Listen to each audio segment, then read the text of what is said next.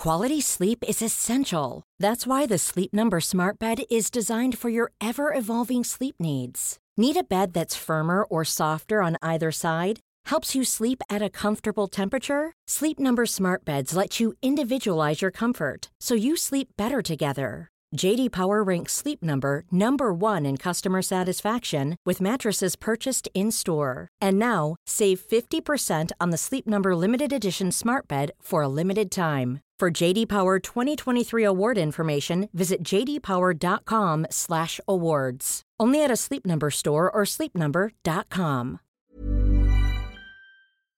Nous sommes dans la nuit du 19 mai 1983. Une femme qui se présente aux urgences, elle est blessée. On lui a tiré dans le bras. Dans la voiture, sur la banquette arrière, ses trois enfants sont ensanglantés. On leur a tiré dessus aussi. Qu'est-ce qui s'est passé? C'est ce qu'on va voir aujourd'hui. Restez là.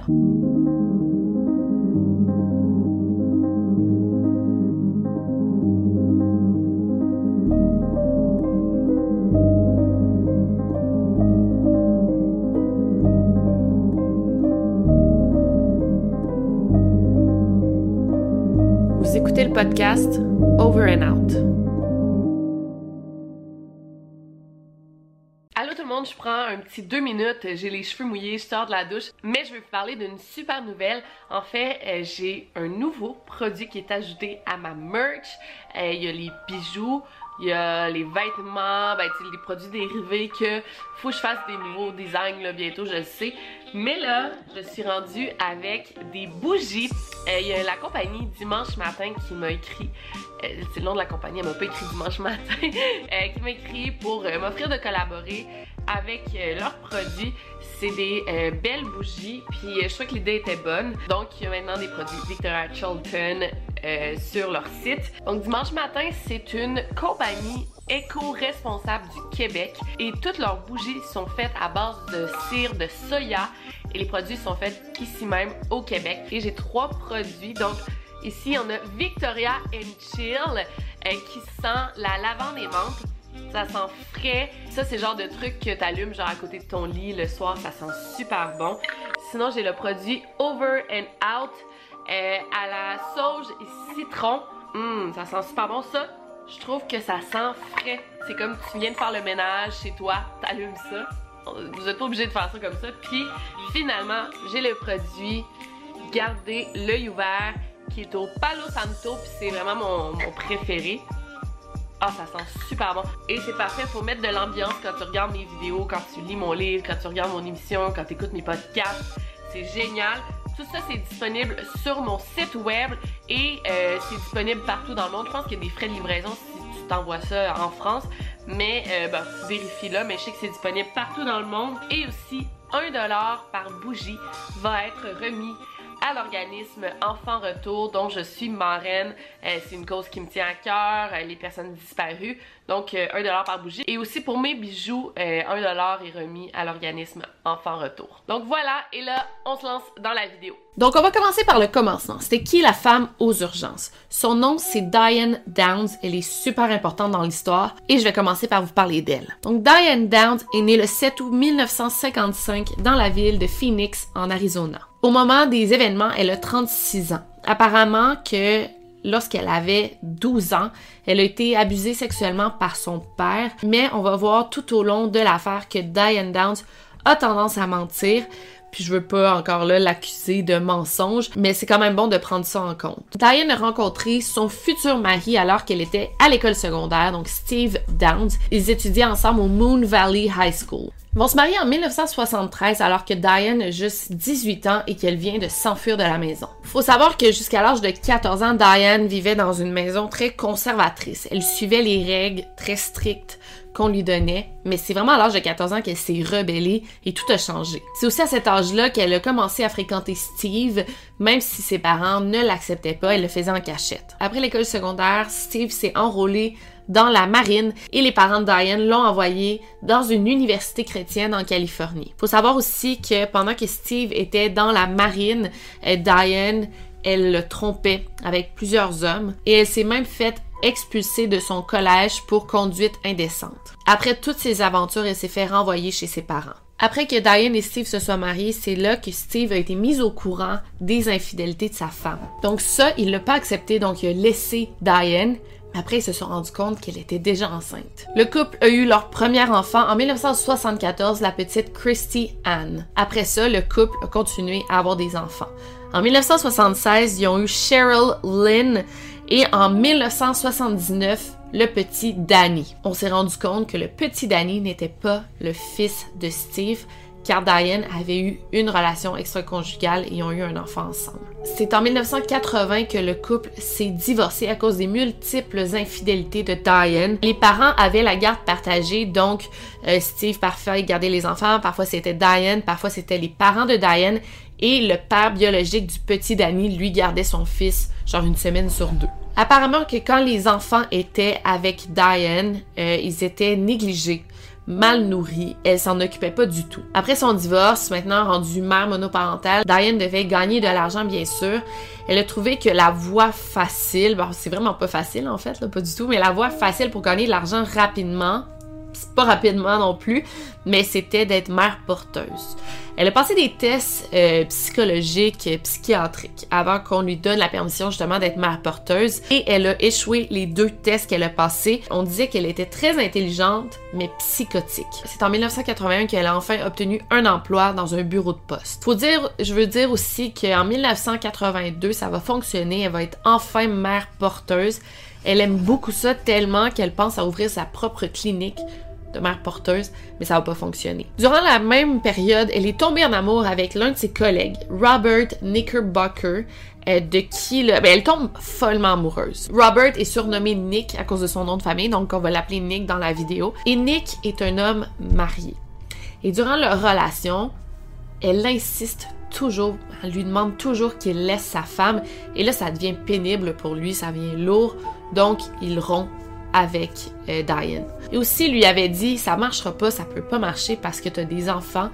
Moi, ça m'intéresse pas de sortir avec une femme qui a des enfants, puis ça m'intéresse pas de vivre avec des enfants. Donc, leur relation était vraiment vouée à l'échec dès le départ. Quand leur relation s'est terminée, euh, Diane a déménagé en Oregon pour oublier Nick, mais elle était pas capable. Elle était vraiment obsédée par lui tellement là qu'elle considérait tuer la femme de Nick pour enfin avec l'homme qu'elle aimait. Donc voilà, vous avez un peu le portrait de Diane. Maintenant, on va passer aux événements. Donc nous sommes dans la nuit du 19 mai 1983 dans la ville de Springfield. Il y a une voiture qui arrive en trombe à l'hôpital Mackenzie Willamette et se stationne devant les portes de l'urgence. Donc du côté conducteur, il y a une femme blonde qui sort. Elle tient une serviette autour de son bras, une serviette qui est imbibée de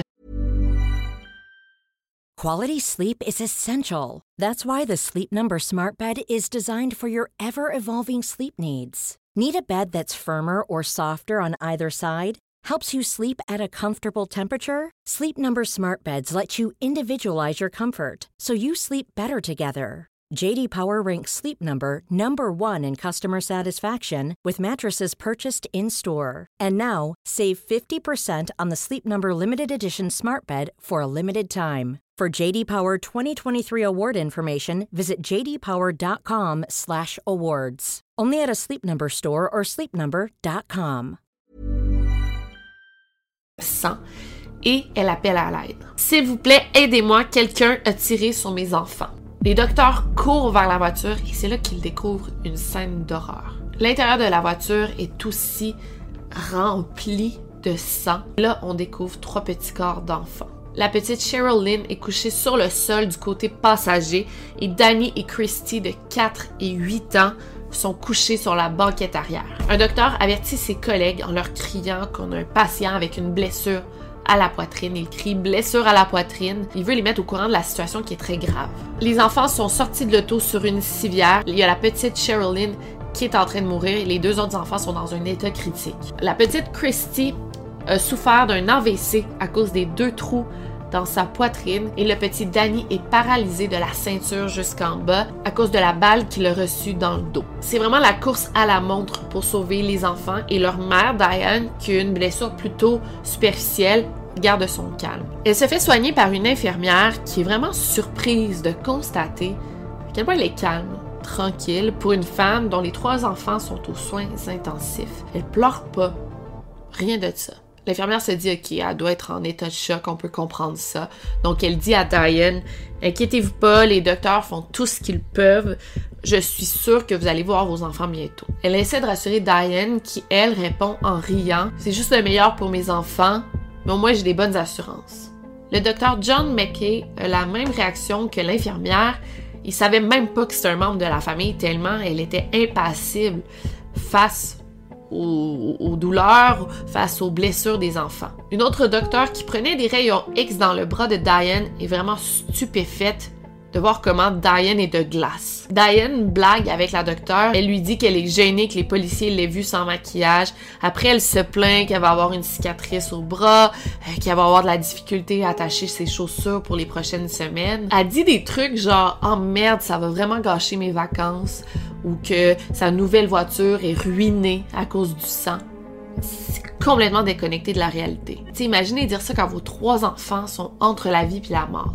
Malheureusement, ça n'a pas été long avant qu'on déclare la mort de la petite Cheryl de 6 ans. À l'hôpital, on interroge Diane Downs euh, pour savoir qu'est-ce qui s'est passé.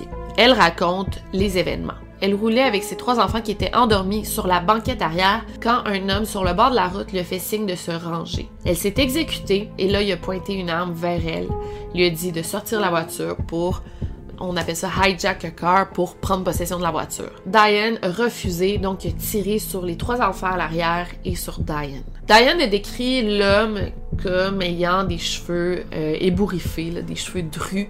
Il y a même un portrait robot qui a été fait de l'homme. Au début, les enquêteurs croyaient en cette histoire, en Diane, mais plus Diane parlait, moins la croyait. Donc elle a commencé à donner des interviews, à parler aux médias, et là, elle racontait son histoire avec plusieurs détails et se mélangeait dans les détails qu'elle disait. Il y a plusieurs informations qui avaient comme aucun sens. On lui a demandé ce qu'elle faisait sur la route à cette heure-là avec ses trois enfants et elle a dit qu'elle s'en allait faire du sightseeing, un peu de tourisme dans la ville. Mais il faisait noir. Tu sais, qu'est-ce que tu vas aller faire comme tourisme à cette heure-là avec trois jeunes enfants?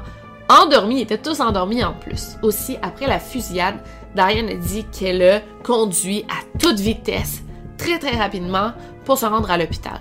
Il y a plusieurs témoins qui l'ont vu et qui ont évalué que Diane roulait à environ 10 à 12 km/h.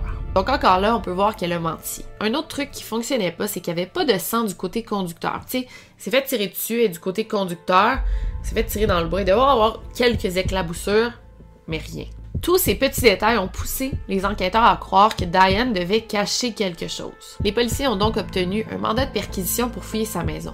C'est là qu'ils ont trouvé un journal intime écrit par Diane. Et dans son journal, Diane raconte qu'elle est complètement obsédée, complètement amoureuse de Nick, mais que malheureusement, elle ne pourrait jamais avoir de relation avec lui car elle a trois enfants. Ces mots ont été comme un red flag chez les enquêteurs. Ils ont interrogé Nick.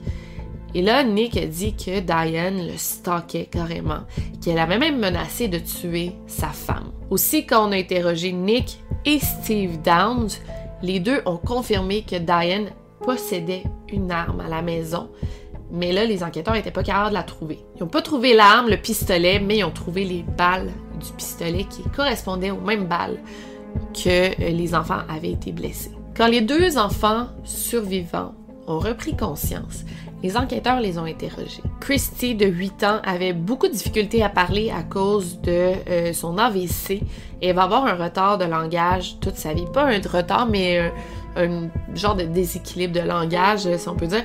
Et là, quand on lui a demandé c'est qui qui avait tiré sur elle, elle a tout de suite répondu ma mère. Après toutes ces preuves, les policiers ont arrêté Diane Downs la même année, le 28 février, et c'est en mai 1984 que son procès a commencé. By the way, tout au long du procès, elle était enceinte. C'est comme si elle essayait d'attirer la sympathie des membres du jury. Puis elle a eu son enfant un mois après le procès, mais elle a perdu son enfant qui a été adopté. Donc Diane Downs est accusée de meurtre et deux charges de tentative de meurtre. Durant le procès, euh, la fille de Diane, Christy, a pu témoigner euh, pour dire comment ça s'est passé. Il était stationné sur le bord de la route et Diane s'est juste retournée et elle a tiré sur ses trois enfants pour ensuite se tirer elle-même dans le bras. D'ailleurs, Diane a été vue par des psychiatres et on lui a diagnostiqué des troubles de personnalité narcissique, histrionique et antisociale et on a dit que c'était carrément une psychopathe déviante. Donc le 17 juin 1984, elle a été reconnue coupable et elle a été condamnée à la prison à vie plus 50 ans. Elle a fait quand même quelques demandes de libération en 2008, 2010 et la plus récente en 2021 carrément. Elles ont toutes été refusées. écoutez ça, là, en 1987, il y a Diane qui s'est enfuie de prison en escaladant la clôture barbelée et pendant 10 jours, elle a réussi à se cacher euh, des policiers. C'était comme la femme la plus recherchée. Il y avait comme une immense chasse à l'homme, mais elle a finalement été euh, recapturée. Mais ce qui est le plus fou dans tout ça, c'est qu'elle affirme encore être innocente, euh, qu'il y a un homme aux cheveux ébouriffés, aux cheveux drus, qui aurait tiré sur elle et ses enfants. Donc c'est intéressant ça, cet angle-là, mais malheureusement, elle a tellement changé de foi, sa version des faits. À un autre moment, elle a dit que c'était deux hommes avec euh, des cagoules qui ont fait bon, les actes et une autre fois, elle disait que c'était des dealers de drogue. Dans mes recherches, je suis même tombée sur un site euh. Bon, c'est fait comme un site des années 90, euh, là. C'est vraiment pas 80, 2000, là, mettons, là.